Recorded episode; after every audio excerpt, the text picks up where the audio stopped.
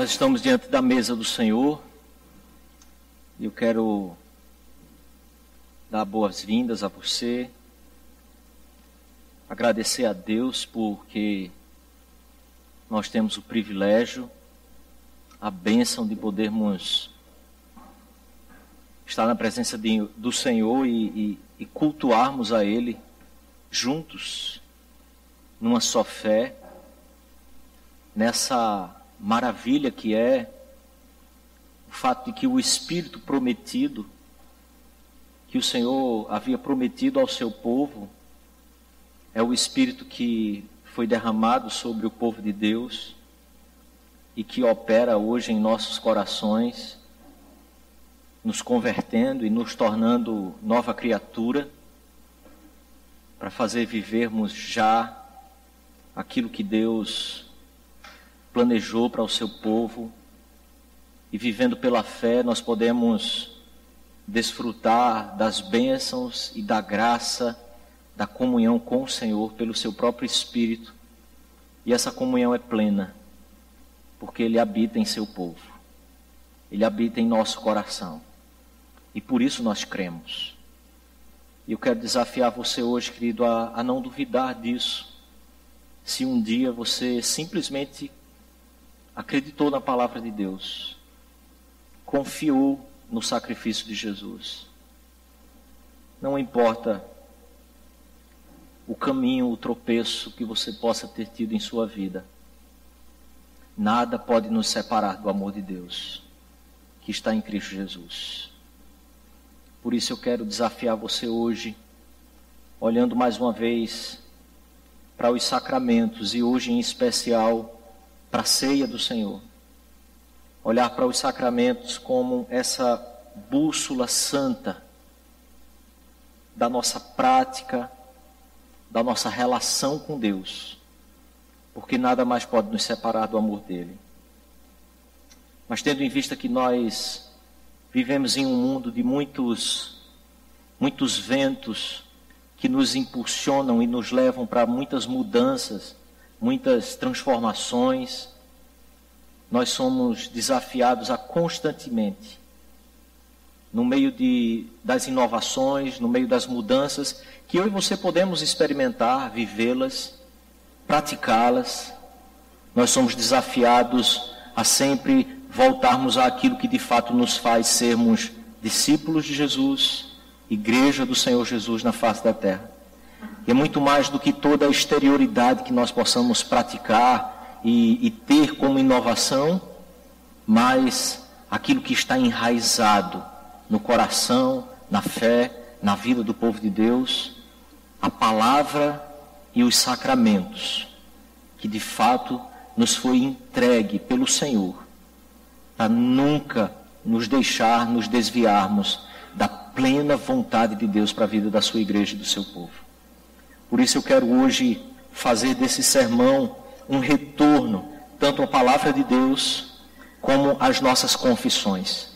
Aquilo que confessamos há, há séculos, que a igreja do Senhor sempre confessou, apesar de em meio a alguns distanciamentos que na história a igreja sempre tomou, mas o Senhor, pelo seu Espírito, sempre fez com que o seu povo escolhido, em dados momentos, pudessem despertar novamente e retornar, retomar a fé viva, verdadeira, única na palavra de Deus, num Deus único, em um único Senhor, em uma única salvação, uma única fé, uma única justiça que vem por meio de Jesus Cristo, para a glória de Deus Pai, e assim nos conduzir na raízes, nas raízes mais profundas da nossa vida, caminharmos com Deus de forma plena, unida e em fidelidade a Ele, acima e apesar de todos os ventos que possam nos conduzir.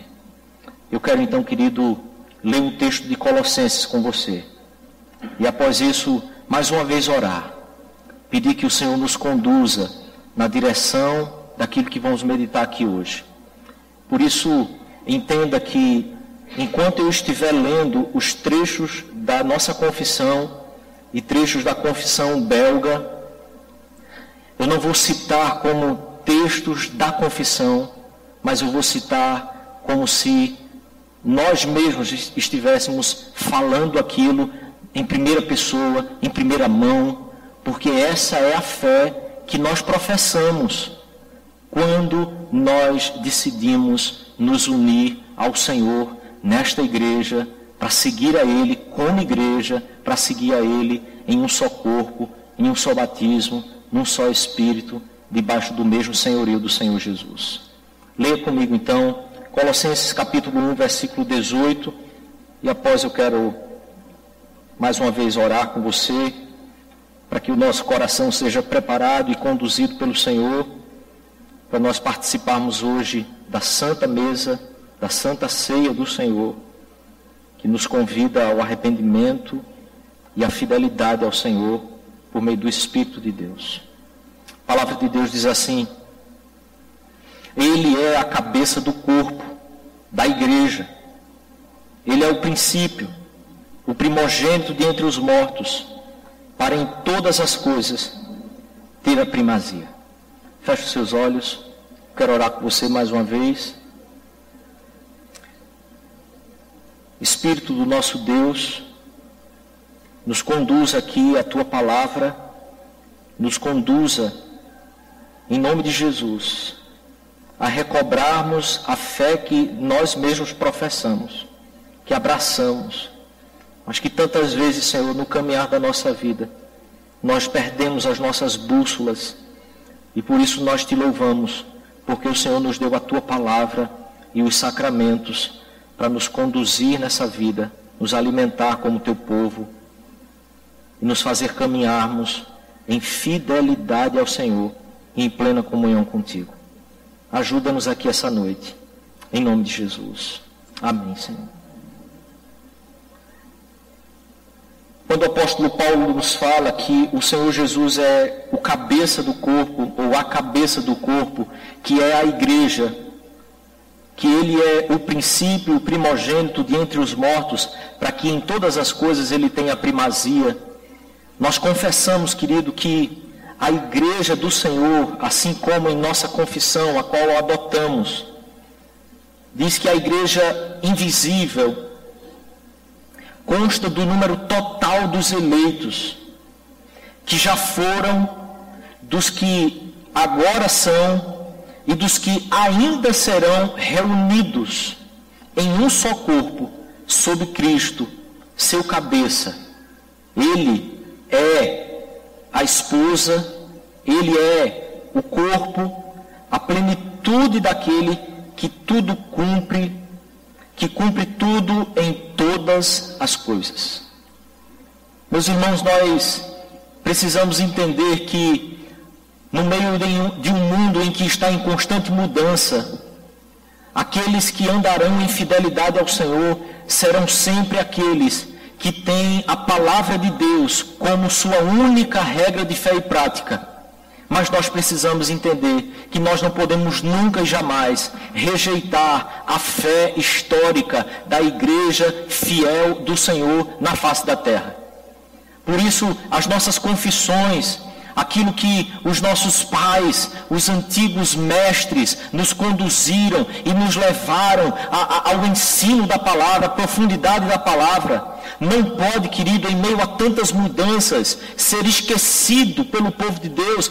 Pelo contrário, é no meio de tantas mudanças nas quais nós estamos vivendo que nós precisamos retornar cada vez mais, sempre àquilo que o povo de Deus, conduzido pelo povo, pelo seu Espírito, foi levado a, a, a afirmar segundo as Sagradas Escrituras e afirmar com tamanha fé, com tamanha verdade, que deram as suas próprias vidas para não negar aquilo que era a fé que a palavra de Deus estava conduzindo cada um deles a ter e a ter a sua vida conduzida por aquela mesma fé.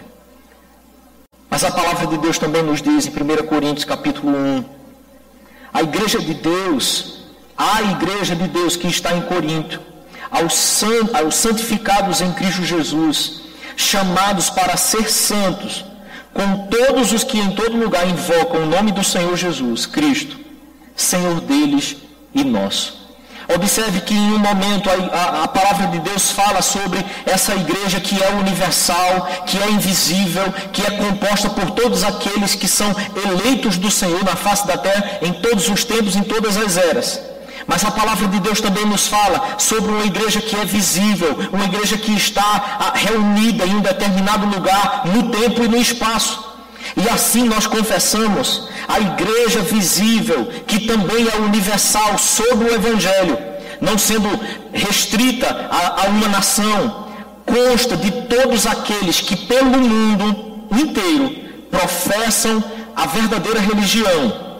E então ele desenvolve a, em alguns pontos em que eu quero resumir aqui para o nosso objetivo central. Juntamente com os seus filhos, não é igreja somente aqueles adultos, somente aqueles que têm já a idade da razão, mas faz parte das alianças de Deus em toda, em toda a história, em que os filhos dos filhos de Deus também sejam tidos como parte da igreja do Senhor, que vivem debaixo da orientação e da graça do Senhor, para que desenvolvam a sua vida sempre conscientes de que todo ser humano existe diante de Deus, que todo ser humano está diante de Deus e tem uma responsabilidade diante de Deus, e que por mais que ele o queira negar, ele nega a Deus em sua vida, mas entendendo que a justiça de Deus, que criou todas as coisas, sempre estará sobre a vida dele, para condenação ou para a salvação. A igreja do Senhor local, a igreja visível, é composta juntamente pelos filhos, e fora da qual não há possibilidade ordinária de salvação. A nossa fé mais antiga, a nossa fé mais arraigada na palavra de Deus, na interpretação fiel das Sagradas Escrituras, vem como uma bomba em uma sociedade secularizada, uma sociedade pluralista, em uma sociedade que tenta viver de forma apóstata, a não mais viver diante de Deus ou a partir de Deus como Criador. Essas verdades da Sagrada Escritura vêm como uma bomba nessa sociedade, porque nós acreditamos, querido, que fora da igreja não há salvação. Não há aqueles que são salvos simplesmente porque acreditaram em Jesus e não fazem parte da igreja do Senhor. Nós vivemos em uma sociedade em que as pessoas são tão apóstatas, são tão individuais, em que o centro do universo é tão ela mesma, que ela tem plena convicção de que por mais que ela creia em Deus, ela não precisa ser parte do corpo de Cristo, corpo local, igreja visível. Por mais que ela creia em Deus, ela pode viver uma vida alheia às realidades que o Senhor opera simplesmente e somente no corpo dele reunido para ser conduzido pelo próprio corpo, pelo próprio sangue dele na face da terra. A palavra de Deus nos diz então em Efésios, mais uma vez, capítulo 4. E ele designou alguns para apóstolos, outros para profetas, outros para evangelistas e outros para pastores e mestres. Com o fim de preparar os santos, observe, Deus entregou ao, à igreja dele, à igreja local, pastores, pastores mestres, apóstolos, os profetas, os evangelistas, para que, com a finalidade de, com o objetivo de preparar os santos, aqueles que foram santificados em Cristo Jesus, para a boa obra do ministério, para que o corpo de Cristo seja edificado, até que todos, não alguns, não uma parte dos escolhidos, mas todos no corpo de Cristo sejam edificados, até que todos alcancemos a unidade da fé e do pleno conhecimento do Filho de Deus e cheguemos à maturidade, atingindo a medida da plenitude de Cristo Jesus. O que significa que não é possível desenvolvermos a imagem de Cristo em nós, sermos transformados de glória em glória, como Paulo fala aos Coríntios se nós não estamos recebendo os benefícios de termos sido inseridos no corpo de Cristo, igreja invisível e visível na face da terra. E por isso confessamos a essa igreja visível que está em toda a terra. Cristo deu o ministério, os oráculos e as ordenanças de Deus para congregação e aperfeiçoamento dos santos nessa vida. E observe que a ideia de congregação aqui, pelo, pelo texto ser antigo, é uma ideia de congressamento, não para a congregação no sentido como nós nos referimos, a, a, mas para que o corpo de Cristo seja congressado, seja reunido. Deus deu o ministério e os oráculos, a revelação dele à igreja, ao povo de Deus, à igreja visível, para que eles se juntem e sejam aperfeiçoados. O aperfeiçoamento de todos os santos, mas observe, até o fim do mundo, e pela sua própria presença, presença de Cristo, e pelo seu Espírito, os torna eficazes para esse fim, segundo a sua promessa.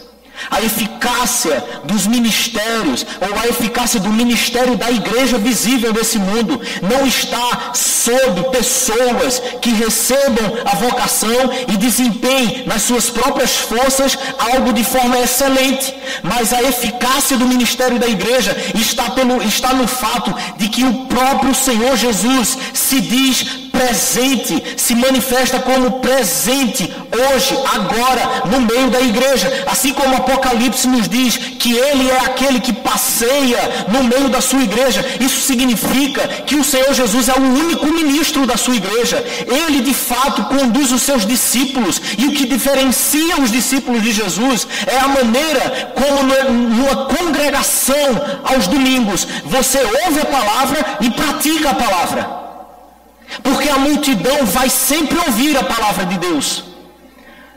Mas o que vai nos distinguir de igreja de Cristo, de simples multidão, é o fato de como nós podemos então experimentar, viver a prática da revelação, do dom, dos ministérios do Espírito Santo de Deus em nossa vida. O que distingue o discípulo da multidão é a maneira como ouve o Evangelho e o pratica. Daqueles que ouvem e podem até se admirar da beleza que há no Evangelho, mas aquilo nunca é traduzido em prática na sua vida real, cotidiana, ordinária. Mateus capítulo 13, eu quero então pensar aqui com você ah, sobre a realidade que talvez nos pareça um pouco mais dura sobre a igreja do, do Senhor Jesus na face da terra. O Senhor Jesus, ah, inicia uma parábola dizendo que o reino dos céus é semelhante a um homem que saiu de noite a plantar no campo. E então, para que a gente seja mais breve, eu, eu separei agora a, a finalização dessa parábola para que a gente perceba aqui algumas verdades. Versículo 27 do capítulo 13, a palavra de Deus diz: Então, vindo os servos do dono da casa, lhe disseram: Senhor, não semeaste boa semente no teu campo? De onde vem, pois, o joio? Ele, porém, lhes respondeu: Um inimigo fez isso. Mas os servos lhe perguntaram: Queres que vamos e arranquemos o joio? E a exclamação é: Não! replicou ele. Para que, ao separar o joio, não arranqueis também o trigo Observe, é perigoso querer, no momento em que eles estão crescendo, separar naquele momento o joio do trigo. Não, não faça isso agora. Deixai-os crescer juntos até a colheita. E no tempo da colheita direi aos ceifeiros: ajuntai primeiro o joio, atai-o em feixes para ser queimado, mas o trigo recolhei-o no meio do celeiro. E então, ele, de forma mais curta, ainda nos afirma: o reino dos céus é ainda semelhante a uma rede que, lançada ao mar, recolhe peixes de toda a espécie. E é querido, com base nesse e tantos outros textos, que nós abraçamos e entendemos que o que a palavra de Deus nos revela é que as igrejas mais puras debaixo do céu estão sujeitas à mistura e ao erro. Qual de nós não está sujeito a equívocos e a erros, a olharmos para as Sagradas Escrituras e, e, e acreditarmos que o texto está dizendo aquilo que ele não está. Qual das igrejas está totalmente isenta de ser alcançada por falsas doutrinas, falsos conceitos, conceitos que são cada vez mais melhores elaborados e ficam cada vez mais mais sutis, para que na nossa caminhada nós simplesmente percamos o caminho em direção à espera do retorno do nosso Senhor. Está sujeito à mistura e ao erro. Algumas têm degenerado a tal ponto que não, de não serem mais igreja de Cristo, mas sinagogas de Satanás, e isso é uma referência bíblica. Não obstante, haverá sempre sobre a terra uma igreja. E observe quando ele diz uma igreja, ele está falando sobre igreja visível, igreja local. Ele não está falando sobre a igreja do Senhor em todas as eras. Para que você ande por aí sozinho. Ah, ah, eu sou igreja. Você é corpo. Você é parte do corpo. Mas você jamais será a igreja do Senhor sozinho. Jamais.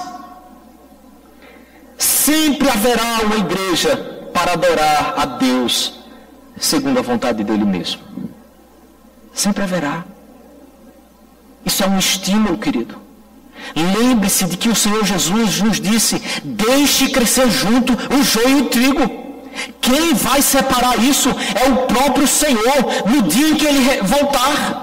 Ele vai separar o joio do trigo, mas não se esqueça, ele chama cada um dos seus discípulos a voltarem-se para a palavra dele, para que nós não sejamos enganados nos últimos dias. Por isso, diante da mesa do Senhor, nós precisamos, querido, em nome de Jesus, voltarmos a crer que isso é uma bússola, é um norte, é um referencial, é alimento, é principal alimento na vida do cristão. É sim meio de graça para que eu e você, de forma mística, espiritual, pela fé, sejamos alimentados pelo próprio Senhor, pelo seu sangue e pelo seu corpo. Hebreus capítulo 9 então nos diz: Com efeito, quase todas as coisas, segundo a lei, se purificam com sangue, e sem derramamento de sangue não há remissão. Versículo 26: Agora, porém, ao se cumprir os tempos, isso aqui é uma, é uma, referência a toda a promessa escatológica que no, no, Velho Testamento nós tínhamos, de que o fim dos tempos se iniciaria e começaria a se cumprir com a volta do Senhor Jesus. Então observe, ao se cumprirem os tempos, se manifestou uma vez por todas para aniquilar pelo sacrifício de si mesmo o pecado aniquilar pelo sacrifício de si mesmo o pecado. Assim também Cristo, tendo se oferecido uma vez para sempre, para tirar os pecados de muitos, aparecerá uma segunda vez, sem pecado, aos que o aguardam para a salvação. Eu quero fazer você observar algumas questões desse texto. Versículo 26 ainda. Quando ele diz então que ele se manifesta uma vez por todas, pelo sacrifício de si mesmo, para aniquilar o pecado, querido, significa dizer que aqueles que pela fé foram alcançados e inseridos no corpo de Cristo, pelo batismo, pelo lavar regenerador do Espírito de Deus, por causa da fé em Cristo Jesus, a estes, o pecado, a realidade do pecado na sua vida, a condenação do pecado e o domínio do pecado sobre a sua vida foi simplesmente aniquilado, porque quando o Senhor Jesus olha para nós, ele vê a obra dele. Quando o Pai olha para cada um de nós, ele vê o sangue de Jesus sobre nossa vida. Ele não vê mais os nossos pecados, mas ele vê o sangue de Jesus sobre nossas vidas. O pecado foi aniquilado nesta relação em que nós temos com Deus. Você pode se relacionar livremente com o Senhor Jesus, porque Ele pagou o preço pelos seus pecados. Por isso nós iniciamos aqui dizendo: não importam os tropeços e os caminhos que você tem escolhido, hoje, diante da mesa do Senhor, é lugar de retorno, é lugar de esperança, é lugar de perdão, é lugar de novamente voltarmos a desfrutar da plenitude da graça de Deus quando nós nos alimentamos do, do próprio corpo de Cristo. Mas talvez alguns possam pensar: ah, então se não há mais nenhuma forma de Deus olhar e ver os meus pecados, eu posso viver de qualquer forma. Observe então que o versículo 28 nos diz: ele finaliza dizendo, para ah, sem pecado aos que aguardam a salvação. É interessante aqui perceber e notar que o termo aqui aguardar não é um termo passivo. Não é de alguém que fica de forma passiva involuntária, ah, simplesmente esperando que alguma coisa aconteça. Mas a referência aqui é mais aquela posição em que um guarda assume no seu turno de vigília, em que ele está ali agora tomando conta. Ele então precisa de forma atenta perceber as investidas do inimigo. Ele precisa de forma atenta permanecer no seu posto, acima de qualquer coisa. Ainda que a toda situação em sua volta seja contrária a ele, ele jamais vai poder voltar para o seu chefe, para o seu comandante e dizer: Eu abandonei o meu posto porque a coisa ficou feia. Eu abandonei o meu posto porque ah, eram muitos os inimigos. O termo aqui é do soldado que fica fiel, firme em sua postura de guardar o seu posicionamento original eu não arredo o pé. Podem me tirar a vida, mas eu não abrirei mão. Então ele diz: tendo se oferecido uma vez para sempre para tirar o pecado de muitos, não de todos, aparecerá uma segunda vez sem pecado. A quem que ele aparecerá? Aos que vão permanecer firmes. Eu não vou arredar pé da fé que o Senhor Jesus revelou em Sua santa palavra, para que eu cresce e ela fosse a minha única regra de fé e de prática.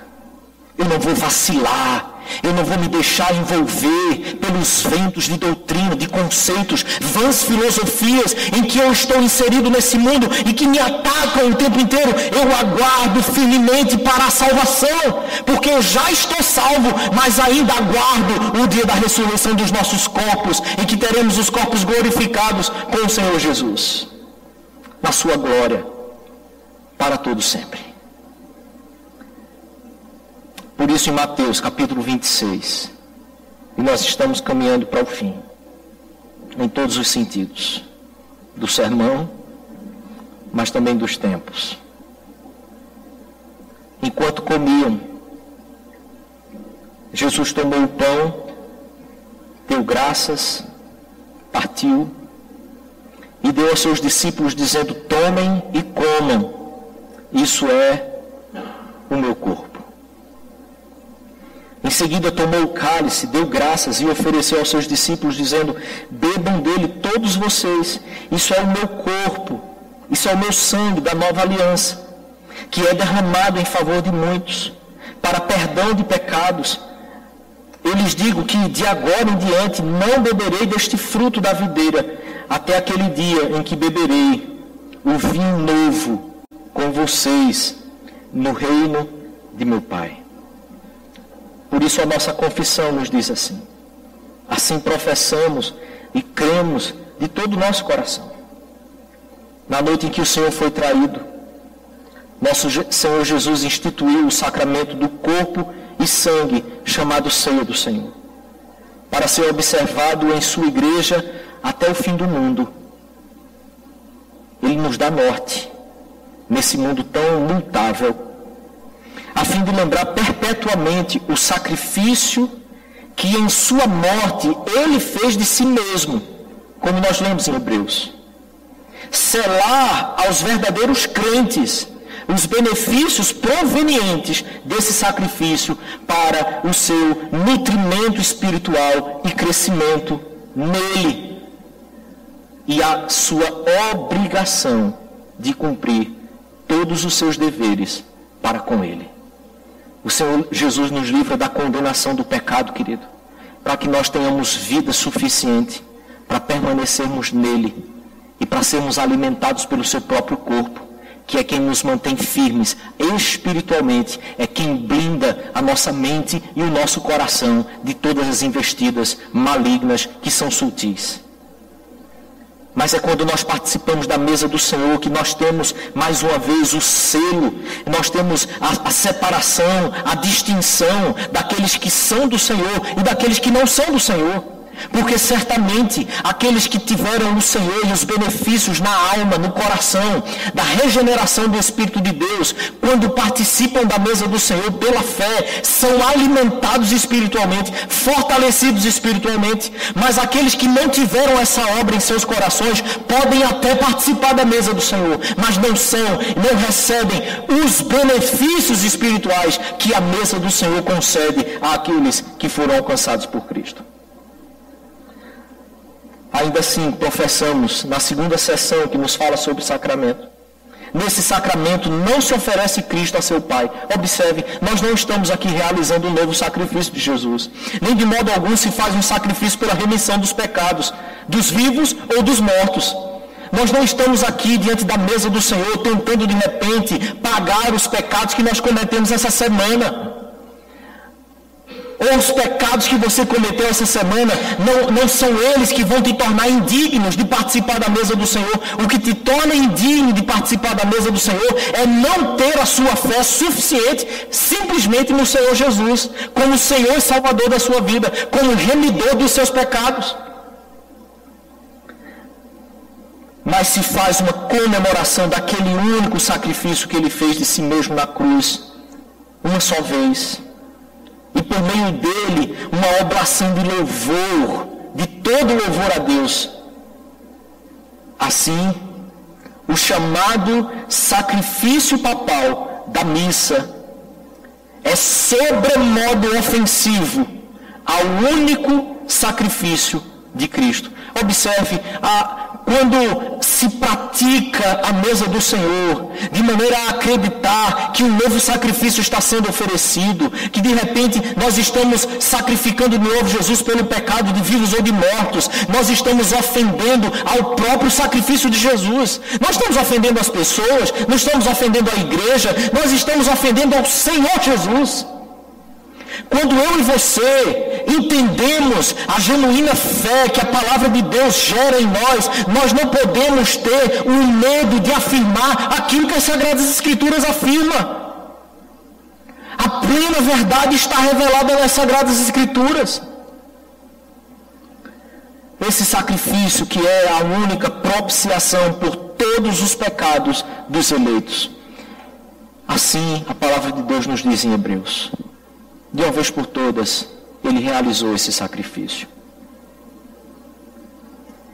Por isso nós cremos e confessamos, e agora de forma mais prática, eu estou voltando aqui a quase 100 anos antes da nossa própria confissão ser a, ah, redigida, a confissão belga, a, a, ela, ela é escrita exatamente para tentar mostrar, diante de uma perseguição, que os os reformadores estavam vivendo e sofrendo ali nos Países Baixos, no sul dos Países Baixos.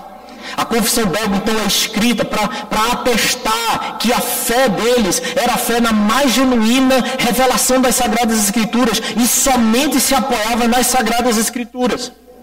Então, a, a, cremos e confessamos que o nosso Senhor e Salvador Jesus Cristo instituiu o sacramento da Santa Ceia para nutrir e sustentar aos que ele regenerou e incorporou em sua família. Observe, a, a, ao reformar, a, ao retornar às Sagradas Escrituras, não estava se desviando da palavra de Deus, pelo contrário, voltando às Sagradas Escrituras e dizendo que a maneira como a igreja estava vivendo estava sendo uma forma apóstata da palavra de Deus, estava desviado da palavra de Deus. Sustentar os que ele regenerou e incorporou na sua família, que é a sua igreja. Então, aqueles que nasceram de novo possuem duas vidas. Duas vidas que são diferentes. Uma dessas vidas, ela é física e é temporal. E essa pertence a todos os homens. Todos têm essa vida física e temporal. Mas também há naquele que foi resgatado pelo Senhor uma vida agora que é espiritual e celestial. Nós não somos dominados e conduzidos agora pela vida física e temporal, mas nós vivemos agora pela fé, é pela vida celestial que está em nós, pela vida espiritual que está em nós. E essa vida não é comum a todos os homens. Essa vida espiritual, celestial, que eu e você fomos chamados a viver na terra, ela só é aos eleitos de Deus. Ela só é dada, só é comum àqueles que foram eleitos pelo Senhor. O homem natural não conhece essa vida. O homem natural não pode a, a, adorar a Deus segundo os parâmetros que a vida espiritual em Cristo nos conduz a fazer. E Ele nos dá então essa vida para a manutenção da vida espiritual. Ele nos dá o seu corpo e o seu sangue. E na nossa época, nós tentamos fazer a manutenção mais profunda do nosso coração a partir de diversas questões, diversas, diversos conceitos que muitas vezes nós começamos a colocar acima do poder que há no Evangelho de curar e de penetrar, prescrutar o mais profundo das nossas almas, para que então nos resgate e nos restaure em Cristo Jesus. Para a manutenção da vida espiritual e celestial, os crentes possuem, que os crentes possuem, Ele enviou o pão vivo que desceu do céu, como nós lemos aqui no início do nosso culto. E o Senhor Jesus nos diz, querido, que quem desse pão comer jamais terá fome. Você sabe que a, a, essa necessidade mais profunda, mais urgente que o seu coração e a sua alma têm, só pode ser restaurada, suprida, saciada, ao participarmos do grande benefício do sacrifício de Jesus, que é nos dar a comunhão de novo com Deus Santo, justo e eterno, que criou a mim e a você. E é isso que nós experimentamos e recebemos como bênção quando participamos da mesa do Senhor. Esse, esse pão que é Jesus nutre e sustenta a vida espiritual dos crentes quando é comido por eles. Isso é, ao ser apropriado e recebido espiritualmente pela fé. Portanto, ele opera em nós tudo aquilo que para nós ele representa nesses santos sinais. Observe, o Senhor Jesus opera em nossa alma tudo aquilo que essa santa mesa representa e como ele instituiu que ela fosse realmente em nossa vida. Mas muitas vezes, eu e você participamos da mesa do Senhor como se um simples ritual fosse. Como se não houvesse nada ali realmente acontecendo. O problema não está na mesa. O problema não está no pão, não está no vinho. A questão está no nosso coração. O nosso coração abraçou outras bússolas, outros nortes, outros referenciais para tratarmos a nossa alma, para redimirmos a nossa alma. Mas a palavra de Deus nos chama sempre e sempre e sempre a voltarmos ao que o Senhor Jesus já estabeleceu. Porque Ele fez isso de uma vez por todas. Por isso, querido, de forma prática e finalizando, entendemos que essa santa assembleia e congregação é uma assembleia dos remidos e que fora dela não há salvação. Assim nós confessamos. Por isso, em primeiro lugar, ninguém, seja qual for a sua posição ou reputação, ninguém deve se retirar da igreja local e contentar-se com a sua própria pessoa. Todos, porém, são obrigados a se juntar e a se unir a ela. Porque o sacramento que alimenta a sua alma e renova, aplica e sela todas as realidades do sacrifício de Cristo, os benefícios do sacrifício na sua vida, é o sacramento da ceia, da mesa do Senhor. E só na igreja, em comunhão com a igreja do Senhor, é que você pode experimentar isso. Não se satisfaça com você mesmo, porque você não é o centro da sua vida. Você não tem suficiência para resolver suas próprias questões diante de Deus. Em segundo lugar, todos são obrigados a se juntar e, e a, a, a se unir a ela, conservando a unidade da igreja. Devem submeter-se à sua instrução e disciplina.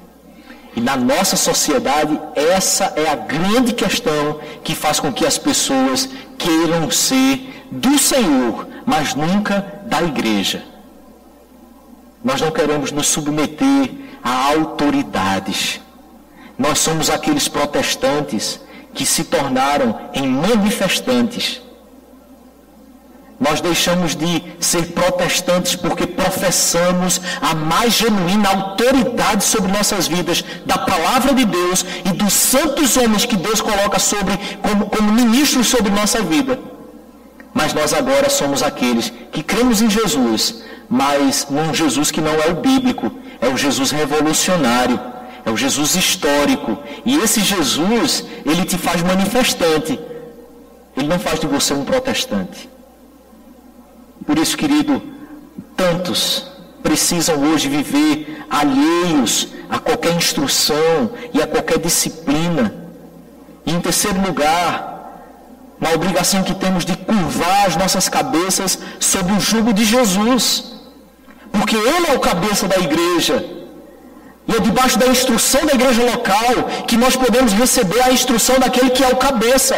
E por isso, quando você é recebido na igreja do Senhor pelo batismo, você é questionado se você vai se tornar fiel àquela igreja, enquanto aquela igreja for fiel às Sagradas Escrituras. Não é a outro que nós temos que ser fiéis, mas é sempre ao Senhor. Você não se torna submisso a homens, você se torna submisso ao Senhor, enquanto esses homens são submissos a Ele. Por isso, querido, não há como ser discípulo de Jesus, aperfeiçoado em Jesus, fora da igreja do Senhor Jesus. Em quarto lugar, nós devemos servir a edificação dos irmãos. Nós não somos chamados a participar do corpo de Cristo apenas para virarmos espectadores, mas no poder que há, na bênção de recebermos o corpo e o sangue de Jesus, eu e você temos todo o poder para também sermos aqueles que, capacitados pelos ministros do Senhor, servem para a edificação do corpo de Cristo, no desempenho do seu serviço, como o texto de Efésios nos diz. Você é chamado para, no poder do Evangelho, da palavra de Deus, unir-se à igreja do Senhor e edificar a igreja do Senhor. E em quinto lugar, fazer essa edificação conforme os talentos que Deus lhe concedeu como membros do corpo de Cristo. Há os talentos que Deus te deu, os talentos que Ele quer usar na tua vida no corpo dele. Mas como nós descobrimos isso? Se nós chegarmos à, união com esse corpo, como se nós fôssemos os detentores de toda a verdade, os conhecedores de todos os desígnios de Deus, como se nada nem ninguém pudesse nos conduzir, nos orientar. Por isso nós, a, a maioria daqueles que se dizem crentes hoje, eles participam de movimentos, mas nunca da igreja. Eles participam de coisas bonitas que são feitas na face da terra, mas o bem, por ser bem, simplesmente não é suficiente quando não tem Deus e a autoridade da palavra dele sobre nossas vidas. É possível que nós voltemos àquilo que nós sempre professamos, querido. Eu quero lembrar a você que esses pontos da aplicação são pontos que foram redigidos há mais de dois séculos atrás. Então observe, em sexto lugar, para que tudo isso possa ser eficaz, isso possa ser cumprido de forma eficaz na nossa vida. É dever de todos os crentes, de todos os crentes, querido. Isso é escrito em meio à perseguição. Isso é escrito e como consequência dessa profissão, a, a Guido de Brecht, que é aquele que redige, ele foi morto, foi martirizado. É dever de todos os crentes, segundo a palavra de Deus, se separar dos que não pertencem à igreja e se juntar a essa assembleia em todo lugar onde Deus a tenha estabelecido. Você sabe o que é isso? Bem-aventurado o homem que não se assenta na roda dos escarnecedores. Antes o seu prazer, os seus afetos, tudo está conduzindo você a se deleitar na lei do Senhor. E na sua lei ele medita dia e noite. E por isso, de, de, dessa maneira, as suas raízes vão ser cada vez mais alicerçadas e alimentadas pela água da vida, que é o Senhor Jesus Cristo, no corpo dele. E em último lugar, para que nós participemos com essa santa fé em nosso coração da mesa do Senhor. Devem fazê-lo, mesmo que governos, leis e autoridades lhes sejam contrários, e mesmo que sejam punidos fisicamente ou com a própria morte.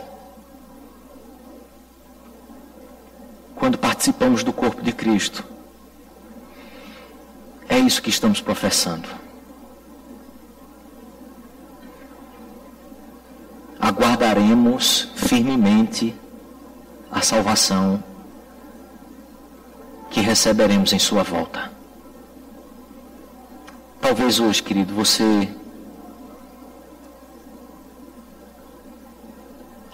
possa ter a oportunidade, então, de mais uma vez curvar o seu coração